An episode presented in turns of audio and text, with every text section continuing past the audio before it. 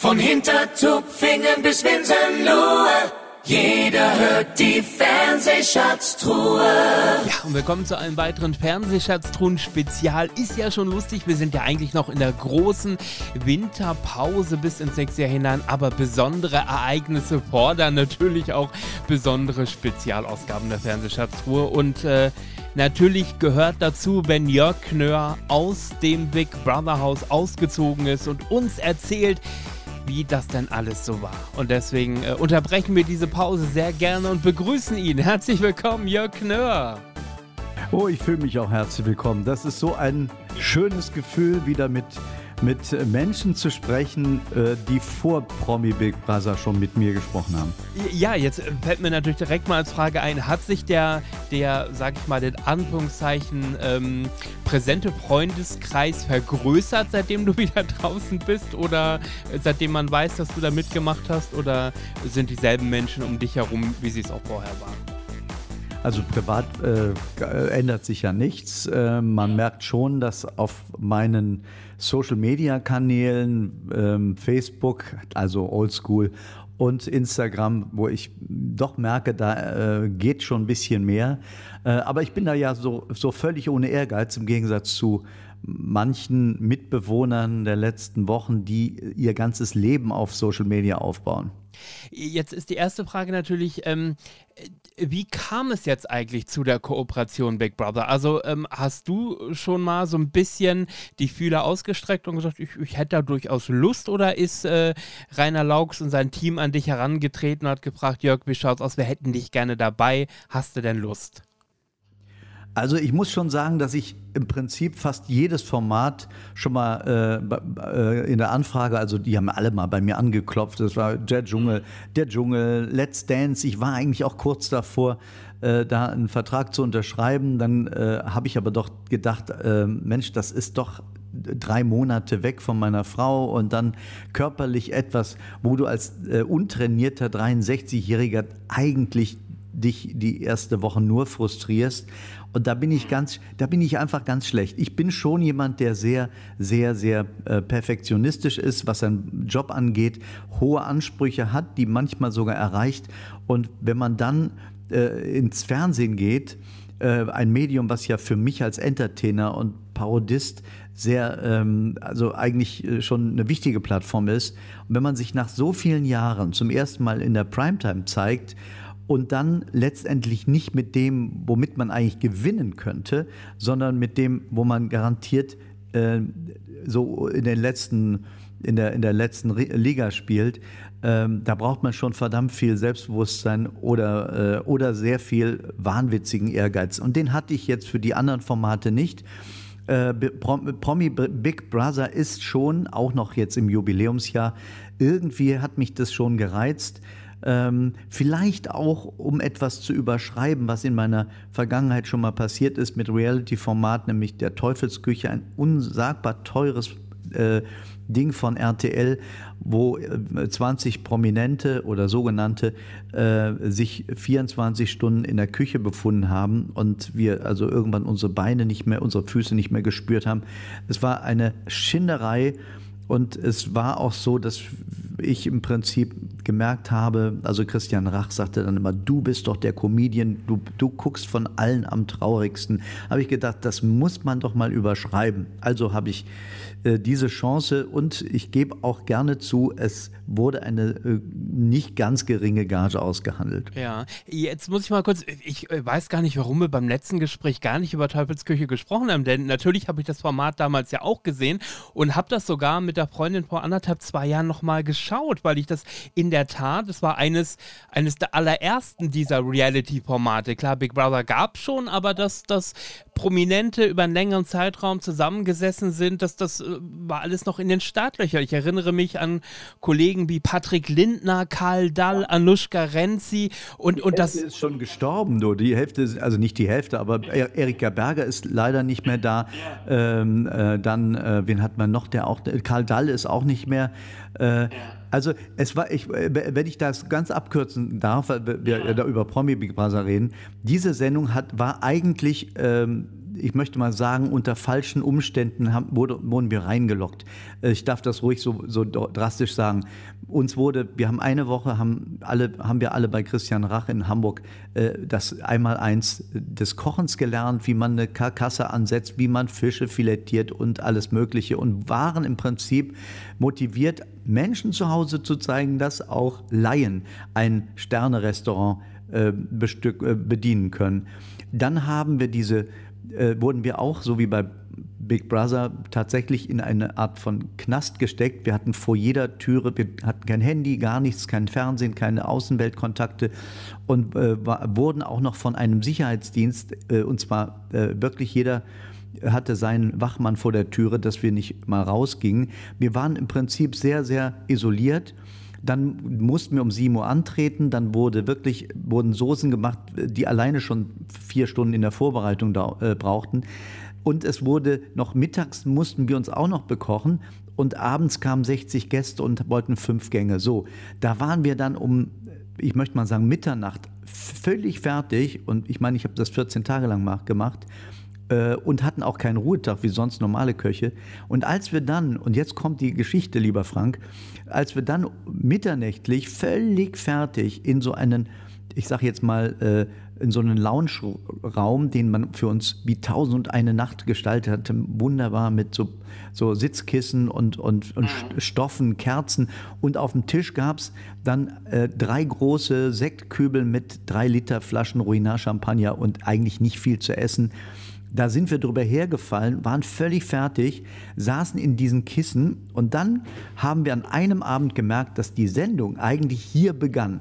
Und alles andere, der ganze Aufwand dazu diente, uns so fertig zu machen, dass wir am Ende sprudelten und Dinge erzählt haben, die die Zuschauer extrem unterhalten haben.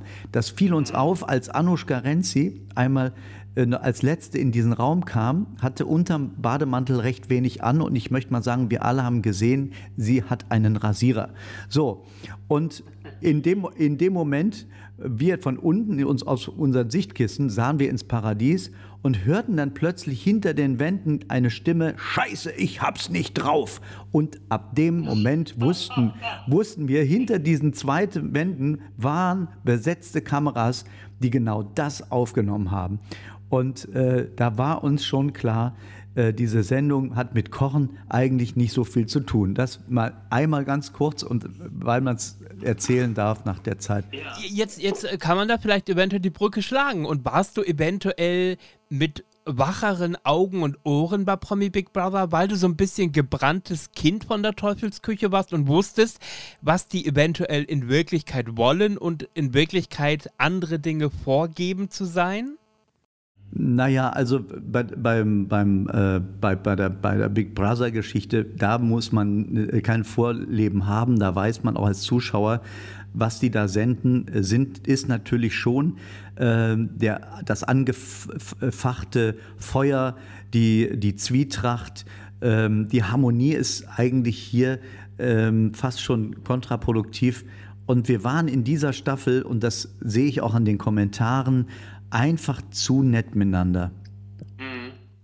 Ja, also es, es war am Ende wahrscheinlich wirklich so und man hat das ja auch zum Beispiel an den Quoten gemerkt, an den Kommentaren. An dem Tag, als Jeremy freiwillig rausgegangen ist, gab es erstmal so einen kleinen Bruch, weil er natürlich derjenige war, der, ja, ich weiß nicht, ob man sagen soll, die Gruppe aufgemischt hat, aber zumindest polarisiert hat und äh, oftmals Kopfschütteln hervorgerufen hat. Äh, hast du das im Haus selber auch so wahrgenommen, was, was Jeremy darstellt oder ähm, hast du gedacht, der, der spielt uns doch hier allen allen was vor?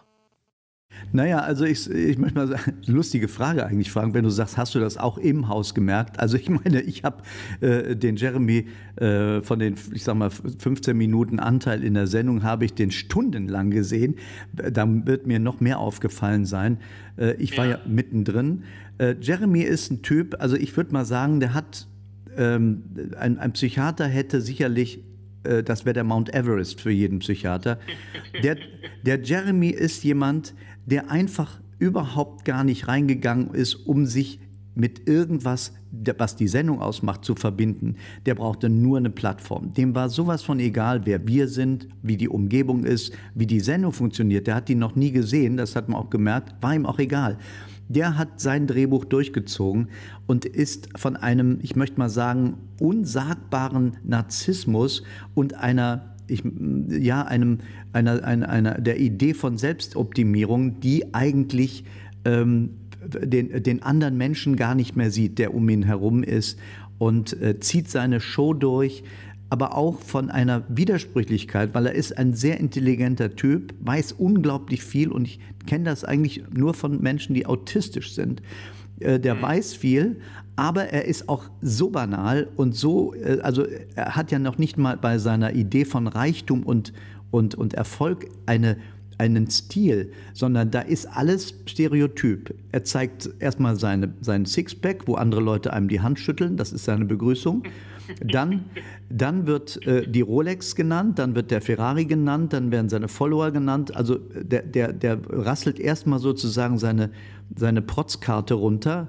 Äh, und das ist so so verrückt, denn wenn wir zusammen gekocht haben, er hat ja auch nicht gegessen, dann hat er erzählt, was alles ernährungstechnisch, der ist ja, äh, der, der ist, ist schon jemand, der, der könnte Coaching machen für andere Menschen, auch sogar ganz mhm. intelligent, aber er selbst ist einfach, ich möchte mal sagen, schon, das ist schon grenzwertig, das hat schon Züge, die möchte ich jetzt gar nicht so sagen, was ich wirklich denke, aber es ist ähm, wirklich... Aber die klingen nicht gesund, diese Züge, das muss man ganz eindeutig so sagen. Ne? Also der hat, der hat eine Vollmeise, der Typ, mhm. aber wir alle wissen, auch die Menschen, die charismatisch sind, auch sogar für, für die, die Führer der Welt, die viel Unglück gebracht haben, die haben ja alle im Prinzip eine Psychomacke gehabt, aber und sind deswegen auch völlig unreflektiert über ihre eigenen Schwächen. Und solche Menschen werden teilweise auch bewundert, weil sie im Prinzip so ohne Selbstreflexion sich so rausgeben als die Heroes. Sie sind auffällig, sie, sie, sie mischen auf. Ähm, und selbst mein Sohn, wir, wir sind ja jetzt äh, heute am äh, was haben wir heute, vierten, dritten äh, Dezember? Vierten, der vierte, ja. Der vierte, Entschuldigung, ich, ich habe die Uhr und die Zeit nicht mehr.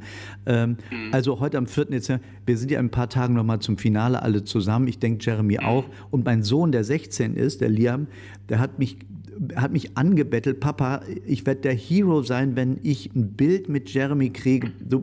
Und, und der freut sich ein Bein ab. Und mein Sohn ist wirklich niemand, der jetzt irgendwelchen Idioten hinterherläuft.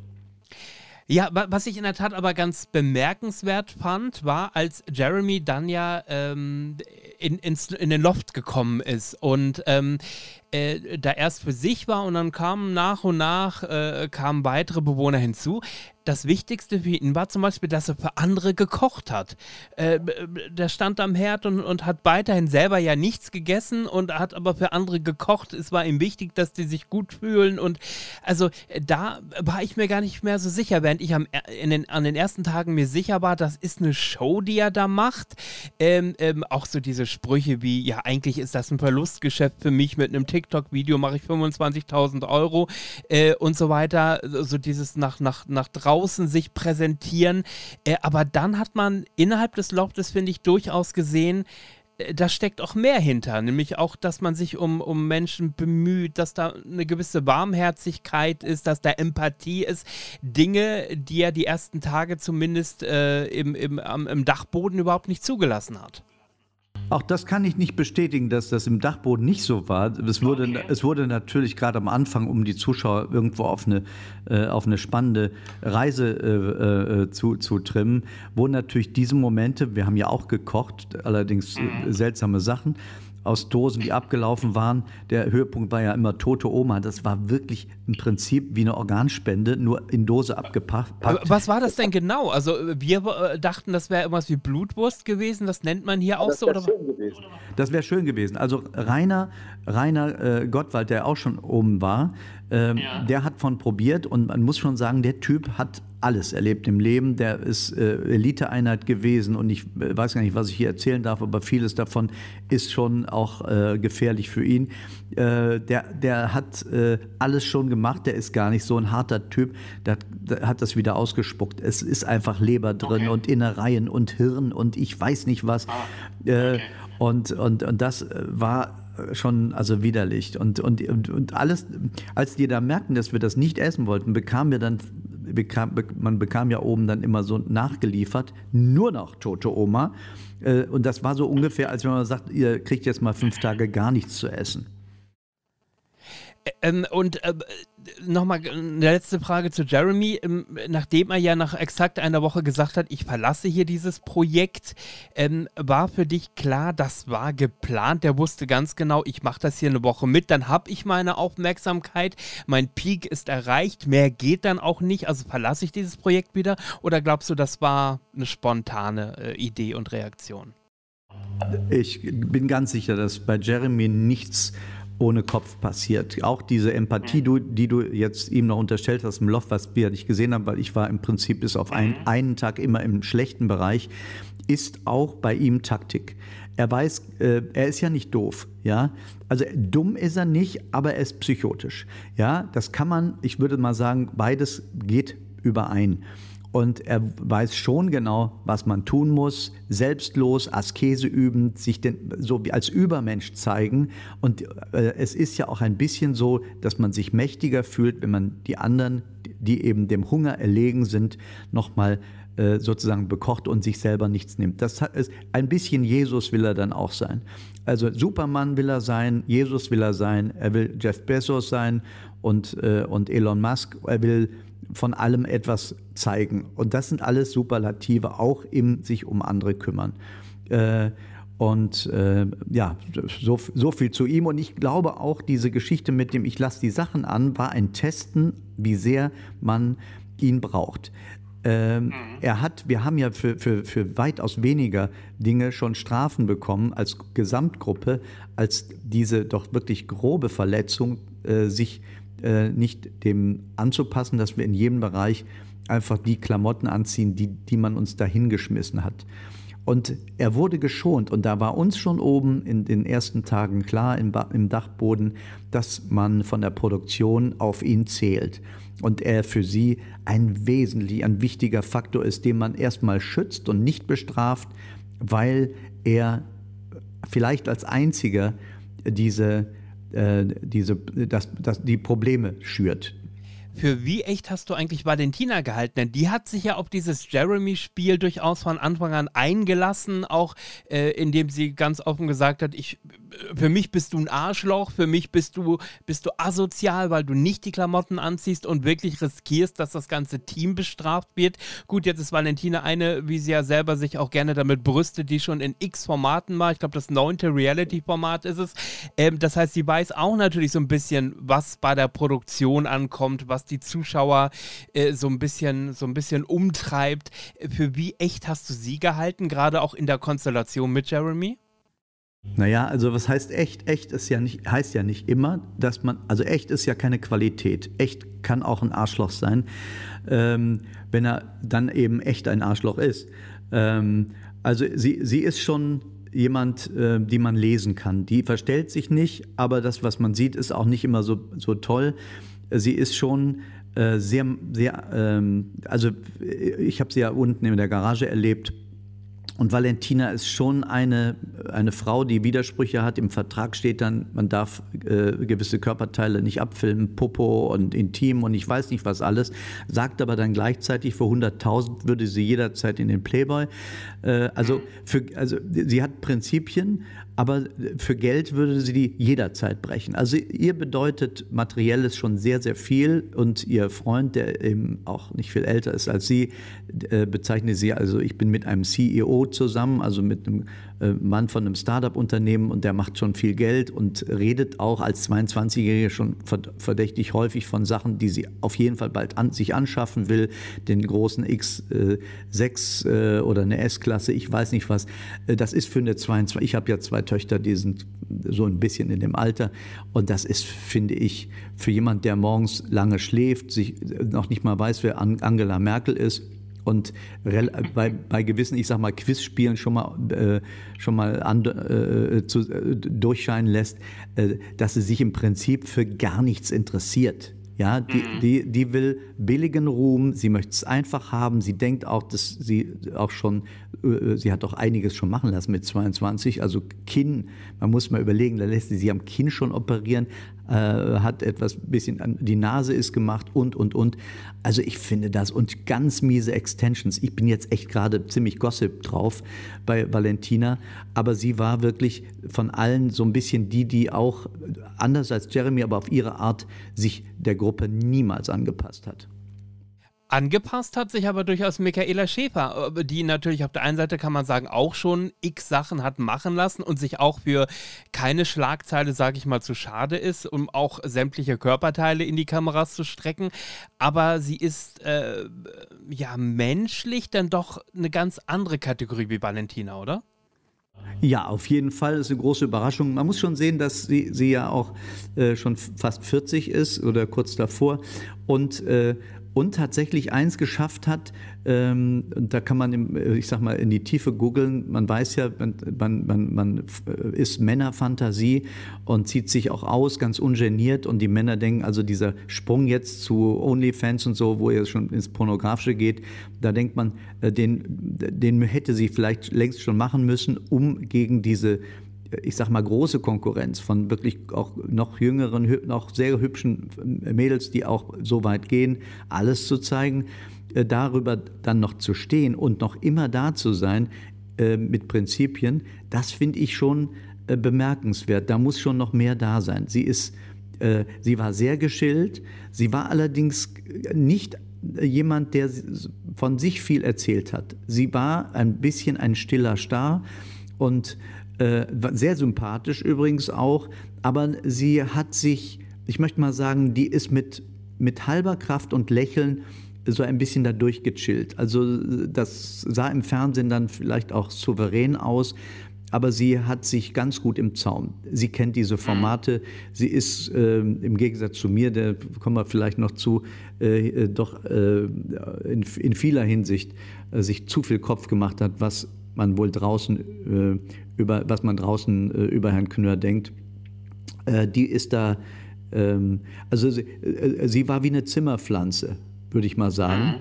Die, die einfach, egal wo sie ist, eine Blüte hat und man sagt, ist irgendwie nett. Wie siehst du rückblickend ähm, deinen Kontakt mit Kati Karrenbauer? Sind da so ein bisschen auch zwei Alpha-Tiere aneinander geraten hin und wieder und hat man das gespürt? Ja, also ich glaube schon, dass sie, ähm, ich mag sie sehr, aber sie ist auch eine sehr dominante Frau und das kann sie auch nicht abstellen. Äh, sie ist ähm, eine, sie ist Schauspielerin und ähm, ich hätte ihr als die Aufgabe mit der Schauspielerei äh, war ein Rollenspiel mit Tanja äh, Tischewitz, Tisch, oh Gott, dieser Name, das ist was für Inge Meisel. Sag mal, wie heißt der Tischewitz? Ja, Tischewitz, genau. Tischewitz, also Tischewitz. Na, also äh, da hat man doch wenn man nicht gewusst hätte, dass es ein Rollenspiel ist, und das haben die ja auch für den Teaser gar nicht gesagt, man hat gedacht, die rastet jetzt aus. Ja? Das war ja nur gespielt, wie so die Alkoholikerin gespielt hat. Man merkt schon, dass ich, man sich nicht so sicher sein kann äh, bei dieser wirklich grandiosen Schauspielerin, wo äh, nimmt sie diese Fähigkeit äh, aus ihrem Können, aus ihrem Repertoire, um auch äh, sich zu inszenieren das, da bin ich mir häufig nicht sicher. Ich bin mir sicher, das Gespräch, das ich mit ihr hatte über ihren Vater, war, zu, hat uns beide zutiefst berührt. Wir haben zusammen geweint. Das hat auch was, hat uns auch miteinander verbunden. Aber ich möchte mal sagen, sie hat ein Handwerkszeug, das gut eingesetzt in der, in, äh, für, für, den, für, für das Weiterkommen sehr nützlich ist. Warst du dir von Anfang an eigentlich im Klaren darüber, wie sehr du dich innerhalb dieser Zeit öffnen möchtest oder hat sich das ergeben? War zum Beispiel das Gespräch mit Kathi auch ein Auslöser dafür zu sagen, ich fühle mich jetzt bereit dafür, auch aus meiner Vergangenheit ein bisschen mehr preiszugeben? Ach, bei ihr habe ich gar nicht so viel von mir erzählt. Ich habe einfach nur so, so, so im Prinzip beigepflichtet, dass man, äh, denn das war ja ihre Geschichte, dass sie, äh, dass ihr Vater äh, jetzt, wo er etwas dement ist, äh, dass sie, sie, wieder zusammengefunden haben, obwohl sie ja dachte, das wird auch noch ähm, zufällig ähm, ähm, timingmäßig direkt nach äh, Beendigung der Sendung äh, ist das auf dem Markt ich, äh, ein, ich wollte einen Hund und bekam einen Vater. Ähm, und die, die, die Moral der Geschichte, nämlich der Vater, der sagt, ähm, aber ich wäre doch immer, war doch immer für dich da, wenn was gewesen wäre, ich wäre sofort bei dir gewesen. Und sie eben sagt, und es hat mich sehr getroffen, ja, muss ich denn erst sterben, dass du da bist? Also es ist sehr dramatisch, aber ich habe auch Kinder und auch mein, vor Dingen meinen Sohn, den ich schon nicht immer so dauernd sehe, mit ihm zwar telefoniere. Da habe ich gedacht, Mensch, das ist auch die Lehre für dich, wenn du aus dem Haus kommst und diese Zeit, diese drei Wochen Kloster, sage ich jetzt mal, ähm, die äh, inklusive des Hotels, wo wir ja auch eine Woche vorher, das war nicht weniger schlimm, ohne mhm. also eine Woche in einem Hotelzimmer zu sein und ich hatte nicht mal irgendwie ein Radio, ein Fernseher, ein, ich habe nur ein Buch gehabt und das war mir echt schon dann langweilig. Sieben Tage ohne Kontakt, nicht raus können, Frühstück sozusagen unter der Tür durch. Das fand ich fast schlimmer als, als, äh, als, als den äh, Promi Big Brother. Äh, da macht man sich schon so seine Gedanken über sein Leben und äh, da schwitzt man ein bisschen was raus. Mhm. Aber war für dich denn im Vorfeld klar, ähm, ähm, diese und jene Geschichte bin ich bereit von mir selber zu erzählen oder ist, passiert, das, passiert das einfach aus der Interaktion heraus, dass es einfach aus einem herausströmt? Oder hast du dir im Vorfeld ja. wirklich überlegt, das bin ich bereit von mir preiszugeben und das sind Dinge, die, die werde ich definitiv nicht ansprechen? Also ich habe natürlich weil, weil das eine Ausnahmesituation ist, ähm, habe ich gedacht, ein Coaching hilft auf jeden Fall. Und ich habe äh, hier eine sehr vertraute ähm, äh, Dame, die die Branche kennt, die auch bei den Boulevardzeitungen schon gearbeitet hat, die bei Fernsehproduktionen auch schon, schon Posten hatte und jetzt hier äh, auch viele Events äh, veranstaltet. Aber sie war, sie kennt mich auch gut und ich habe mit ihr einige Coachingstunden äh, durchgezogen und im, in, hatte auch ein, so ein, ein Blatt mit, auch im Hotel, das ich immer wieder angeguckt habe, ein Regelwerk, was für mich, welche Dinge auf gar keinen Fall in Frage kommen, habe fast alle Regeln gebrochen und sie hat hinterher auch gesagt, das ist, war ja nur ein Hinweis, aber du hast das alles richtig gemacht.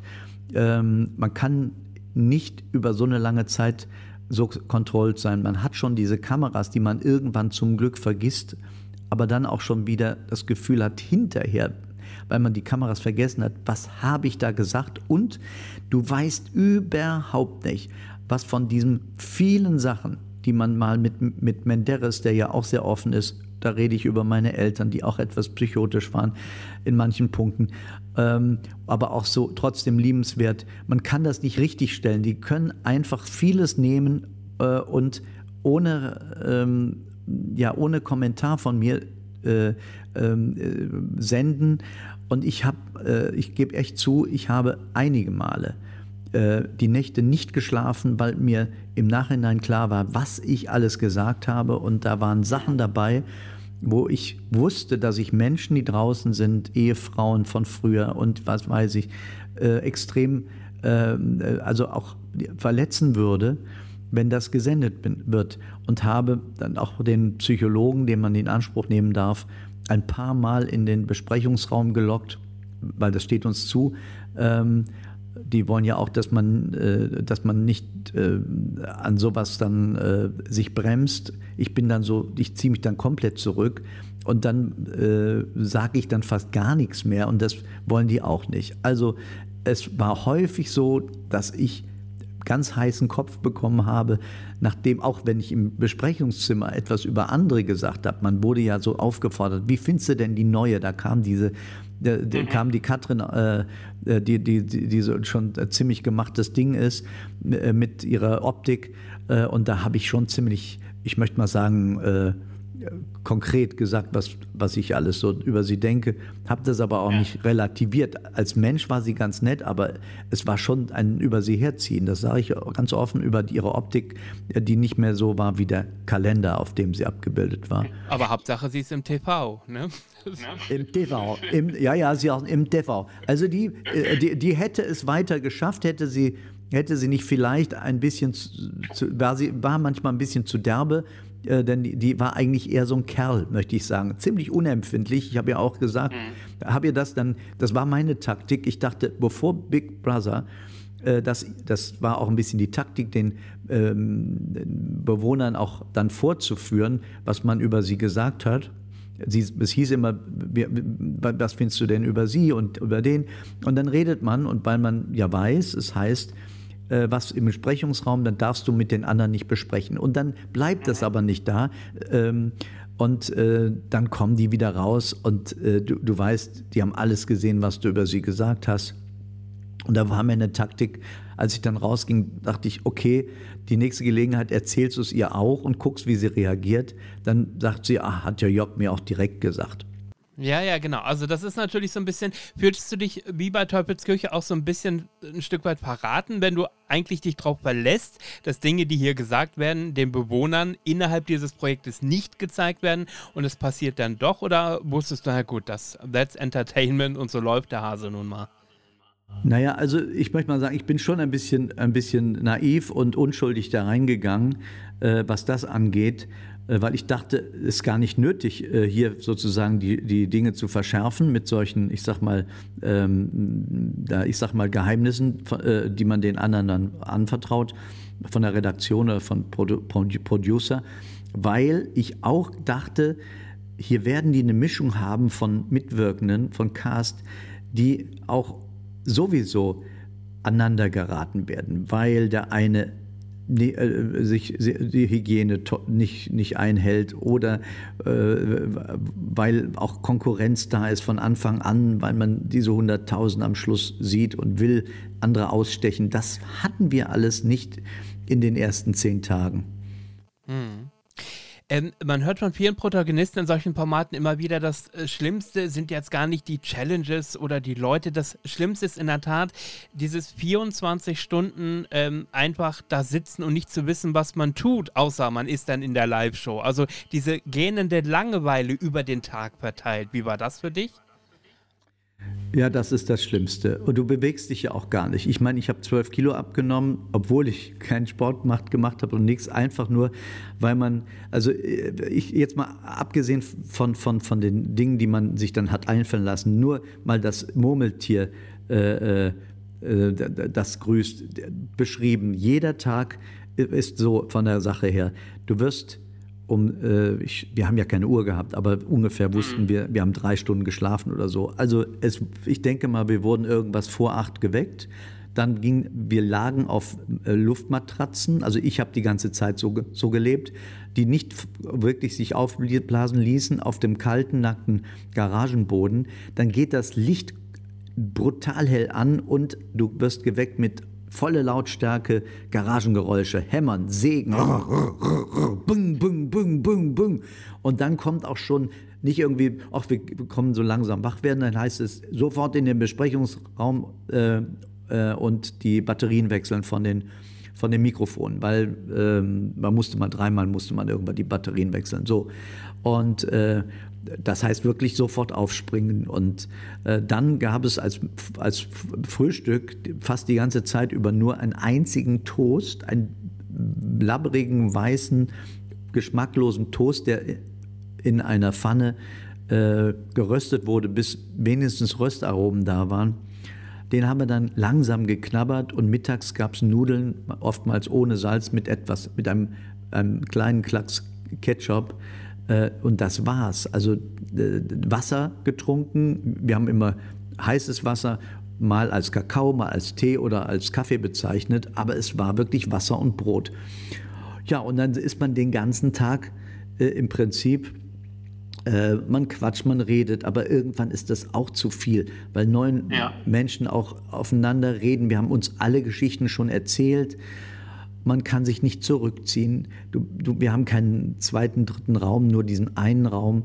Und ähm, wenn dann die Challenges waren und die Sendung um 0, 12 zu Ende war, dann war man in diesem Raum und wurde nochmal, manchmal waren wir acht Leute, jeder 10 bis 15 Minuten nochmal im Besprechungsraum zu allem gefragt, was so war.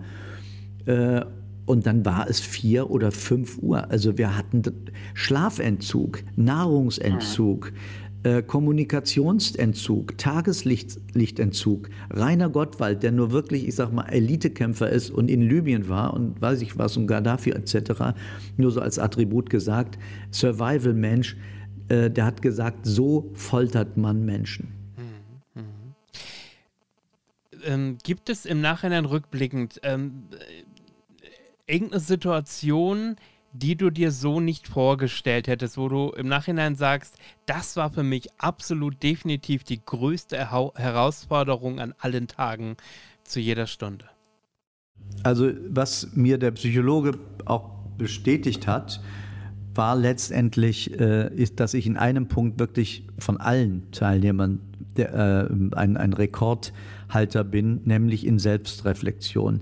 Das, glaube ich, ist mein größter Feind gewesen, denn äh, ich war mir zwar, ich, die Kameras haben, man guckt ja nicht rein und man hat sie auch irgendwann vergessen und redet auch mit jedem äh, äh, konzentriert über das, was der andere erzählt und so. Und trotzdem äh, meistens so nach den ersten Sätzen, wo man so im Gespräch ist, immer mal wieder denke ich, was hast du da gerade gesagt? Oh Gott. Und ähm, wie stellst du dich da? Manchmal merkt man dann auch, wir haben ja auch keine Spiegel, wir sehen also nicht, äh, äh, welche, wie, wie, wir so gerade drauf sind. Ne? Aber mir war schon klar, dass ich da wohl jetzt nicht dauernd das Lächeln auf dem Gesicht hatte und viel, viel schwerer als beispielsweise für mich ein Vorbild an, da, äh, an sich darstellen, Jay Kahn, der einfach so ein, ähm, ja, wie soll ich sagen, der, der hat sich da einfach in der Gewalt oder ist da anders strukturiert. Ich jedenfalls äh, war da schon oft von einer gewissen Melancholie. Äh, und es ist ja komisch als Unterhaltungskünstler, äh, der dann weiß, äh, nach dem Finale bist du zum Beispiel am 9. geht es gleich los mit, äh, mit Auftritt in Werl, der Stadthalle. Und ob dann, wie erhofft, diese Sendung meine Theatershows füllt oder vielleicht sogar das Gegenteil, wo man sagt, also ich habe, das war jetzt nichts, worauf ich Lust habe. Der ist ja selber gerade so verzweifelt und mit sich am Ringen.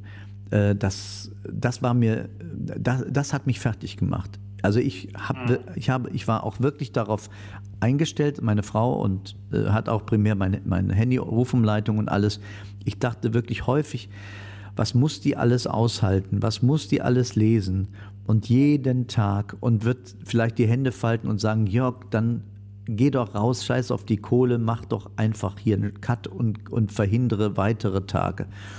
Äh, das vorweggenommen war überhaupt nicht so. Ich habe mich gewundert, dass viele Menschen das auch, mich auch erkannt haben als, als Mensch, äh, der, ähm, der da keine Rolle spielt. Und auch, das zumindest nehme ich auch für mich hundertprozentig in Anspruch. Ich war in, keinster, in keiner Sekunde irgendwie taktierend. Habe mir aber auch schon den Mund verbrannt und habe Dinge beim Namen genannt, aber auch das, glaube ich, muss man tun. Diese, äh, ich sage jetzt mal Laudatien, äh, wenn man nominieren musste, hier war Jay, den ich ja sehr schätze, aber er hat immer, bevor er dann jemanden nominiert hat, eine Laudatio gehalten. Es ist ein Mensch mit einem Herz aus Gold und ich liebe ihn und sie ist auch mir so ans Herz gewachsen und dann nominiert er. Das ist einfach und da habe ich jetzt auch Jörg Dreger verstanden, der mir auch mit auf den Weg gab, ich habe mit ihm ja gesprochen, er war auch der Grund, warum ich dachte, dann mache ich das auch. Er hat das nämlich ja ganz gut geschafft als Älterer. Der hat auch gesagt, wenn ich eins bereue, und er hat ja bei dir auch geredet, Frank, er hat gesagt, mhm. Jörg, wenn ich eins bereue, dass ich bei den Nominierungen äh, nicht einfach nur gesagt habe, was ich denke und habe das in Zuckerwatte gepackt, aber am Ende ist das ja ein Spiel. Beim Mensch ärger dich nicht, da fängt man ja auch nicht an, den anderen zu streicheln, bevor man äh, äh, das Männchen äh, von der Position wirft. Ja, man hat, oder ich habe als Zuschauer oftmals das Gefühl, das machen Menschen oder die Kandidaten dann auch nur, um sich ein Stück weit davor schützen zu wollen, nicht der Nächste auf der Nominierungsliste zu sein, indem man so ein bisschen in Zucker, in Watte, wie auch immer, packt, weil man doch Angst davor hat, der Nächste auf der Liste sein zu können, oder? Wenn man knallhart sagt, tut mir leid, du bist der größte Konkurrent für mich, also muss ich hier taktieren, oder ich mag dich einfach nicht, oder du gehst mir echt auf die Nerven, oder, oder, oder. Äh, das macht man in der Regel nicht, glaube ich, weil man wirklich Angst hat, am nächsten Tag könnte ich der Nächste auf der Liste sein. Oder was ist da dein, deine Vermutung? Ja, das ist, ein, das ist ein Grund und weil wir natürlich uns nicht aus dem Weg gehen, können. Auch äh, weil das, wir wissen ja mittlerweile auch, äh, egal ob wir unten eine Entscheidung treffen und sagen, das kriegt der oben nicht mit, aber es wird denen ja vorgeführt. Und es wurde, wurden auch Dinge vorgeführt, äh, einfach nur in der Entscheidung, wo wir uns mal nominieren mussten. Und die bekamen den Ton gar nicht gezeigt oben. Das heißt, die haben gar nicht gehört, dass jeder sich schwer getan hat äh, und im Prinzip auch äh, gelitten hat wie Sau, dass wir Aussagen bestätigen mussten über, über die anderen, die wirklich uns nur vorgelegt waren. Das war schon, schon ein bisschen eine fiese Nummer. Ich glaube aber tatsächlich, einer Nominierung kann man sowieso nicht entgehen.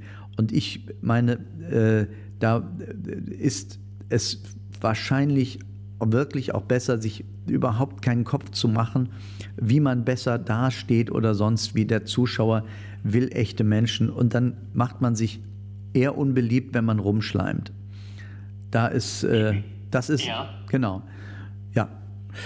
Äh, wie waren denn äh, generell so die Reaktionen, seitdem du draußen warst? Du hast ja gerade schon so ein bisschen erzählt. Ich habe natürlich, während du drin warst, auch mal immer so ein bisschen in den sozialen äh, Medien geschaut, ob deiner Facebook-Seite, äh, wo kommentiert wurde, wo das Echo sehr geteilt war. Menschen, die sofort gesagt haben, das muss ich gucken. Ich freue mich unheimlich, dich wiederzusehen. Ja. Hin und wieder gab es Kommentare wie, hast du das echt nötig? Mein Gott, wie tief bist du gefallen? Ähm, ja. Macht das irgendwas mit dir oder sagst du, naja, das ist halt ein Querschnitt unserer Gesellschaft? Also da muss schon eine Frustrationstoleranz haben. Und äh, wenn ich jetzt nur von der Sache her ähm, mal vergleiche mit einer anderen Situation, wo ich auch etwas gemacht habe im Medium Fernsehen, äh, wo man sehr, wo es auch so geteilt war, wo ich nämlich bei Supertalent die Blockflöte gespielt habe, ähm, ich, ich, ich komme ganz gut damit klar, dass Menschen nicht immer alles verstehen müssen, was ich tue. Und dass man nicht alles, was, was auf dem Karriereweg liegt, man muss ja auch sehen, ich bin da eigentlich jetzt schon im Prinzip ja schon in der Bonuszeit meiner Karriere. Und äh, das macht schon was aus, glaube ich, wenn man äh, wie, die, wie der überwiegende Teil noch relativ jung ist in diesem Haus. Oder ob man äh, so ein bisschen der Senior ist der eine ganz andere Zielrichtung hat. Ich wollte da nie gewinnen. Das klingt so unehrgeizig und ich denke auch manchmal, oh, wenn du das jetzt zu laut sagst, dann sagen die auch, da, da, wieso spielst du dann das Spiel mit? Ich glaube, dass ich äh, mein Ziel im, im, perfekten Timing erreicht habe, dann rauszugehen und ich war immer auch zwei Wochen, wo ich alle Erfahrungen, auf die ich Bock hatte, alle Erkenntnisse über mich, ähm, dass ich die alle im Prinzip gemacht habe und ab dem Freitag, also ich bin ja Donnerstag raus, hätte ich, wäre es eine, nur eine Wiederholung gewesen und, äh, und vor allen Dingen auch in einer Zeit, wo es, wo es dann ein, zum Kampf kommt, es wird ja immer schlimmer, etwas, was mir total fern ist, ähm, da, da glaube ich, bin ich zum richtigen Zeitpunkt raus. Ähm, ich muss schon sagen, es ist ganz süß, dass dann plötzlich, ich war gerade mit meiner Frau gestern in Hamburg in der Innenstadt, Weihnachtseinkäufe, es macht schon was mit einem, wenn da plötzlich auch die Kiddies, oh ja, Knör, und aber, aber mit, einem, mit einem Lachen und so. Und ich fühle mich an die Zeit erinnert, wo ich ja tatsächlich mal größte Popularität hatte. Und es hat mir schon gefallen, aber es äh, ist jetzt auch nicht so, ähm, dass, dass, dass, dass ich mich an sowas selbst befriedige. Oh Gott, was für ein Wort hat man ja auch schon mal die Situation. Da gibt's, gab's. Ja, aber es schmeichelt die Seele doch ein wenig. Ja, und das finde ich auch völlig in Ordnung, vor allem, ja. wenn die Leute einen lachend angucken und, äh, und mir, mir hinterher gucken. Aber wie gesagt, meine, meine Idee reinzugehen war natürlich auch mal einmal zu gucken, wie, wie ist das eigentlich? Was macht Fernsehen, dieses Analogfernsehen, äh, überhaupt für mein für das, was ich ja am, was ich ja eigentlich mache, nämlich Theater und, und habe gerade eine Premiere vor dem Promi Big Brother Haus gefeiert mit meiner Biografie. Der Mann, der Inge Meisel war, eine sehr selbstironische äh, äh, Reise durch mein Leben und auch durch, äh, ich sag mal, die Fernsehschatztruhe, äh, die packe ich auch aus. Also was ihr mit eurem wunderbaren Portal macht oder Podcast, das ist auch das, was die Leute lieben, die zu mir kommen. Die, die, die, die, die, sie dürfen noch mal live bei mir erleben, äh, was sie in ihrer Jugend, Kindheit und später im Fernsehen erlebt haben. Das ist, also ich freue mich ja auch, wenn du mal äh, in meine Show kommst. Bei mir ist es ein bisschen die Fernsehschatztruhe, nur mit Bildern. Das habe ich vorher gemacht, nach, jetzt nach dem, äh, äh ich feiere direkt Premiere mit, mit dem Jahresrückblick Das war's mit Stars, wo es wirklich um alles geht, von der Fußball-WM, äh, FIFA, von, von, von Themen, die äh, Russland ist drin. Es ist auch viel zum Lachen. Aber das habe ich alles im Prinzip äh, eine Woche vor dem Promi Big Brother, wo wir diese Quarantäne hatten im Hotel und alle haben irgendwie einen Haufen DVDs gehabt. Ich habe tatsächlich äh, äh, acht Stunden lang geschrieben, jeden Tag äh, und habe das äh, jetzt mache ich, ähm, jetzt kann ich in Ruhe das, das vorbereiten. Äh, da werde ich sehen und ich sehe es auch schon an den Zuschauerzahlen. Die Leute sind neugierig, äh, sie können sich dann ja auch bei mir mit Videos und so mal ein Bild machen, wie Jörg Nör ist, wenn er, wenn er nicht ähm, äh, verzweifelt, ringend, ähm, traurig oder überfordert ist, sondern strahlt in dem, wofür man ihn kennt. Du hattest mir im Vorfeld, bevor du ins Haus gegangen bist, ja gesagt, ähm, äh, ich werde das, was man eventuell von mir erwartet, nämlich dass ich ins Haus gehe und direkt anfange äh, zu parodieren, das werde ich nicht rausholen, sondern ich werde, werde mich erstmal zeigen, wie ich bin und gucke, wie sich das entwickelt. Im Laufe der Zeit hast du dich dann doch dazu hinreißen lassen. Ähm, hat man das durchaus redaktionell auch ein bisschen von dir gefordert oder kam das wirklich äh, aus der Lust heraus? Ich weiß nicht, was ich verraten darf, aber äh, äh tatsächlich, äh, tatsächlich muss man auch sagen, äh, ich habe mir das vorgenommen, aber äh, Jay Kahn hat ja auch ganz oft irgendwie, haben, wir haben ganz viel gesungen übrigens, ne? weil das, jeder, die Mädels kannten alle Texte, also das hat uns auch über Wasser gehalten. Ähm, und äh, natürlich äh, in den Gesprächen, was hast du gemacht und wie, was und dann, da kam ja hinterher auch dann so Jörg Nör, wenn der erzählt, da, geht es ja nur noch um Tote. Ähm, das war aber dann ja. aus, aus, de, aus der Wut, wir, wir sind aufeinander geraten, klar. Ähm, da waren natürlich die Beispiele drin und ich, mir war auch klar, ich, äh, ein bisschen äh, fühle ich mich mit dem, was ich kann, auch ein bisschen äh, sicherer und habe das Gefühl, ich kann was beitragen, auch zum, zum Ganzen, wo eigentlich so viel Tristheit ist, so wie beim, am Lagerfeuer, der eine spielt Gitarre, holt der Gitarre raus, aber nicht, weil er sich produzieren will.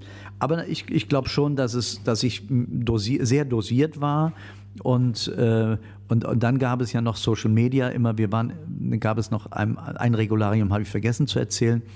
Ich weiß nicht, was sie dann gemacht haben in der Garage, wahrscheinlich die Kameras geputzt und Challenges. Die, die Räume waren ja relativ nah beieinander, auch wenn man das nicht sah, äh, dass man nicht was mitbekam, was in der Arena passiert. Die war jetzt nicht so weit weg entfernt, aber für uns, die Zelle ist die Zelle. Da wurden wir irgendwas gegen nachmittags 5 Uhr in wirklich einen mini, mini kleinen Raum äh, gefercht.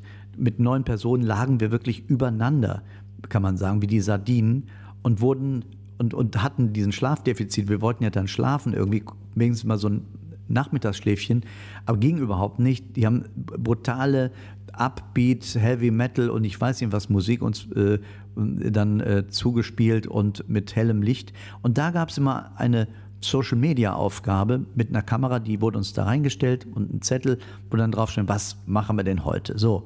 Und da gab es auch die Aufgabe, die für mich, meine Mitbewohner zu parodieren, für mich natürlich echt jemand, der so perfektionistisch ist, dass er eine Stimme erst dann auf die Bühne bringt, wenn alles stimmt.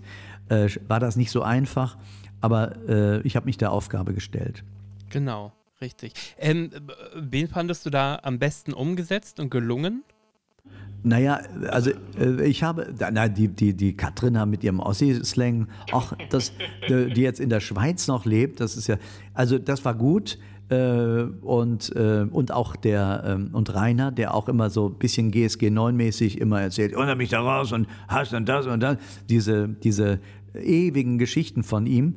Ähm, von als, als und da, äh, man hat ja auch Leute aus dem Tsunami gerettet und so, aber eben halt so das, ein bisschen so der, Legion, der Legionär, der von alten Zeiten erzählt, ging ganz gut. Und ich habe gemerkt, bei Menderes, als ich so ein bisschen die Stimme so, da habe ich so, ich weiß nicht genau, da war, oh, ah, ich dachte, ja, ist jetzt echt, aber genau das ist das, worunter er wohl auch ein bisschen leid, mhm. leidet. Er, er hat halt so ein bisschen, ah, es war, es war echt und ich dachte, jetzt tue ich ihm vielleicht doch weh. Ne? Ähm, da, da war es aber schon raus. wenn wir das große Resümee ziehen, ähm, jetzt bist du ähm, ja seit Freitagmorgen sozusagen wieder in der Freiheit, seit Donnerstagnacht, Freitagmorgen. Ähm, rückblickend, war es richtig, dieses Projekt gemacht zu haben? Auf alle Fälle. Also äh, ich merke jetzt Dinge, die, die, die ich jetzt auch hier schon, auch meine Frau ist über manche, manche schon sehr erstaunt. Ähm, ich, ich fühle mich jetzt weniger selbst kontrolliert, weil ich das, weil ich konnte einfach nicht weitermachen, wenn ich, wenn ich äh, dauernd mich selber versuche zu analysieren und zu, zu repetieren, war das gut, war das schlecht äh, und habe auch gelernt, äh, auszuhalten, nicht beliebt zu sein, auszuhalten, ähm, nicht zu gefallen, weil das ist die Lektion aus Big Brother. Du kannst nicht vermeiden, anderen weh zu tun, andere mal äh, äh, hart anzugehen. Ähm, da hast du nichts zu suchen, wenn du nicht bereit bist, dich dahin zu bewegen. Und das ist als harmoniesüchtiger Künstler, der auch gefallen möchte, ist, äh, da muss man tatsächlich alles über Bord werfen. Und ich glaube, so, so mit einer der beruflich interessanten Sachen, und das wird jetzt hier in diesem Podcast bestimmt auch noch besonderen Wert haben, weil ihr euch ja über eine Fernsehvergangenheit hermacht, die besondere Emotionen weckt. Aus der Zeit komme ich auch, wo es große Shows gab, große Namen, Fernsehen wirklich wie ein Parfum, einen Duft von, von, von, von äh, Besonderem äh, umgab. Und die Idee, die ich hatte, als ich anfing, nämlich mit Rudi Carell und mit diesen großen Shows, in denen ich zu Gast war, die haben mir impli fast impliziert, also eingebaut, diesen starken Wunsch, ich möchte auch mal mit so einer starken, großen Show in der Unterhaltung ähm, stattfinden und mir einen Namen machen. Für mich war eigentlich die Fernsehkarriere das, was mich angetrieben hat. Bin beim Theater gelandet, mache meine Soloshows, bin unglaublich glücklich damit, aber dieser Wunsch, meine Frau ist auch äh, so altersmäßig 57, ich 63, äh, sagt Jörg, wenn du, ich weiß nicht, was du mit diesem Fernsehen hast, dass du immer noch diesen Traum denkst, dass der sich nochmal erfüllt mit einer großen Sendung oder so. Aber äh, vielleicht hat sie mich deswegen auch so unterstützt und hat gesagt, du musst dahin, du musst mit diesen Influencern zu, äh, äh mal äh, zusammen sein über mehrere Tage. Und wir haben ja in diesen Zeiten viel geredet. Da sind Menschen, die haben viele Follower, die haben ihr, ich sage jetzt mal, Ersatzfernsehen gefunden und sind da Stars. Und jetzt komme ich zum Resümee in der Hinsicht. Ich glaube, ich habe diese fixe Idee äh, wieder aus dem Rucksack. Ich, hab, ich, bin, ich habe meinen Frieden damit gefunden, dass es auch schon ein Riesen ähm, ist, mit keiner Fernsehpräsenz äh, doch 300er, 400er, manchmal auch 600er Seele voll zu machen, immer noch äh, nach 43 Jahren Karriere und das auch in Ordnung ist und dass der Traum von dem Fernsehunterhalter äh, gar nicht möglich ist. Es ist so, als wenn man sich an ein Restaurant erinnert aus den 80er Jahren, wo man sich immer wohlgefühlt hat, man kommt dahin, das Ding ist eine Ruine, es ist längst geschlossen und ich glaube, dieses Fernsehen, von dem ich immer geträumt habe, ist gar nicht mehr da. Also mhm. ich lasse ein bisschen die, die, die Finger von dieser Sache und gebe in anderen Dingen mehr Gas. Wenn das Fernsehen auf mich zukommt, ist das wie eine schöne Überraschung, freue ich mich drüber aber ich werde da nicht meine Kraft vergeuden und vor allen Dingen meine gute Laune nicht trüben, weil ich jetzt nicht wie manch ein, einer meiner Comedy-Kollegen äh, die Dauerpräsenz haben. Das hast du, das hast du unglaublich schön gesagt. Aber äh, wir haben ja gerade schon über den lieben Kollegen Jörg Träger gesprochen, äh, wo es ja nach der Präsenz bei Pommy Big Brother mit G aufs Ganze, nächste Woche starten die neuen Folgen, ähm, äh, wieder losging. Das heißt aber, wenn das Fernsehen auf dich zukäme und sagt, wir würden 2023 gerne nochmal ein Rival der Jörg Knirsch Show auf die Beine stellen wollen, du würdest dich aber nicht mit Händen und Füßen dagegen wehren, sondern dir wahrscheinlich das Angebot gut anhören und gut durchlesen und dann für dich entscheiden, ob es das Richtige ist, oder? Naja, es, also man kann das, was ich, womit ich mal im Fernsehen, das ist der Unterschied zu Jörg Dreger, was ich da gemacht habe in den 90ern, was mich sozusagen bekannt gemacht hat, das kann man so ja nicht nochmal machen. Er hat das Glück gehabt, ein Format zu haben, ein Quiz, so wie Preis ist heiß. Das ist das, äh, das, das ist nicht von, von, von, von, vom Jahrzehnt und Aktualität abhängig. Äh, da ist er einfach so eine Marke gewesen und jetzt ein bisschen älter, aber äh, das passt zu ihm. Das Format ist einfach da er ist ein Moderator, aber ich bin Entertainer und ich glaube halt auch, die Parodie lebt natürlich von den Figuren, die gerade angesagt sind. Da findet sich, naja, äh, nicht mehr so viel wie zu der Zeit, wo ich, wo ich begonnen habe. Und ich denke eher äh, in eine Richtung, es gibt in äh, Frankreich ein, ein Varieté-Format, oder gab es, war, wie wetten das, es hieß Le plus grand cabaret du monde. Und das ist so ein bisschen die Art von Show, wo ich denke, da kann ich dosiert, also ich sag mal, was es ist, ein bisschen wie Supertalent, aber ohne einen Cast, wo äh, Weltklasse-Artisten, skurrile Nummern auf einer großen Theater-Varieté-Bühne stattfinden und äh, eine Art von Promi-Stammtisch vor im, im Publikum ist mit dem Moderator, äh, der übrigens auch in Frankreich einer der glänzenden, glänzenden Parodisten ist und der sich dann mit Musik und mal hier und da mal mit seiner Farbe, wie ich das auch tun würde, mal immer kapriziert, um äh, wie auch Harald Juncker als Entertainer mal gesungen hat, einen Sketch gespielt hat. Ich glaube, das ist so ein bisschen, aber da ist auch die Zeit, glaube ich, nicht mehr für da. Also äh, vielleicht gibt es Formate, wo ich ähm, wo, wo, es mir Spaß macht. Gerade ist irgendwie eine Anfrage gekommen für ein Format, wo, wo, wo, wo prominente Männer sich mal so in den, als Drag Queen zeigen und wie bei Masked Singer mhm. ein bisschen äh, die Leute irritieren. Masked Singer wäre zum Beispiel auch was äh, ganz offen, wo ich äh, sehr, sehr gerne ist ja vom selben Produktionsteam, äh, was ich, wo ich gerne ähm, mal äh, schwitzen möchte in irgendeiner Figur, weil meine was viele gar nicht wissen, dass ich halt auch in meinen Shows einen sehr hohen Musikanteil habe und dass ich ähm, eben als mit meinen Gesangsparodien und Musikalnummern meine Show eigentlich überhaupt so richtig emotional mache. Habe auch gerade gehört, vielleicht hast du es auch mitbekommen, jetzt im Jahreswechsel äh, ähm, belebt ja seit 1 auch wieder Stars in der Manege. Da hätte ich mir äh, ne, dir auch wunderbar vorstellen können, dich. Ähm, Wäre mit Sicherheit auch was Tolles gewesen, denke ich mal. Das geht so in die Richtung, bei der du gerade so ein bisschen erzählt hast, ja. Habe hab ich gestern gesehen, den Trailer zu Stars in der Manege und dachte auch, Mensch, warum ist man nicht schon früher darauf gekommen? Und ich bin auch ganz sicher, es gibt ganz viele äh, Fundstücke an Unterhaltung, äh, wo die äh, die, wo die Seele der Sendung äh, tatsächlich nie gestorben ist. Man muss sie nur in ein neues Zuhause geben. Ich, äh, wenn, man, wenn das gelingt, äh, warum eigentlich nicht Zirkus, ist grundsätzlich gar nicht so falsch. Hm. Lieber Jörg, ich weiß, dass du im Moment unheimlich gefragt bist, viele Termine hast und äh, es gar nicht so einfach war, dass wir uns hier jetzt nochmal zusammenfinden. Du aber ganz schnell gesagt hast, ihr gehört zu denen, mit denen ich mich gerne nochmal zusammensetze und euch ein bisschen was über die Promi Big Brother Zeit erzähle. Da danke ich dir ganz herzlich für und ähm, du bist in unserem Fernsehschatztruhenherz. Ich muss aber, da, fiel, fiel, mir doch noch was jetzt ein und es passt auch, glaube ja. ich, sehr schön ab, abgerundet zum Schluss. Ich habe, das war übrigens auch mein, ich dachte, wenn es irgendwann mal drin ist, aber ich kann es dir versichern, ich hatte ja einen Kumpel und das war alt, alters, der altersgleiche 63-jährige Sportreporter Jörg Dahlmann. Und wir beide haben tatsächlich uns die Zeit vertrieben. Und jetzt kommt's.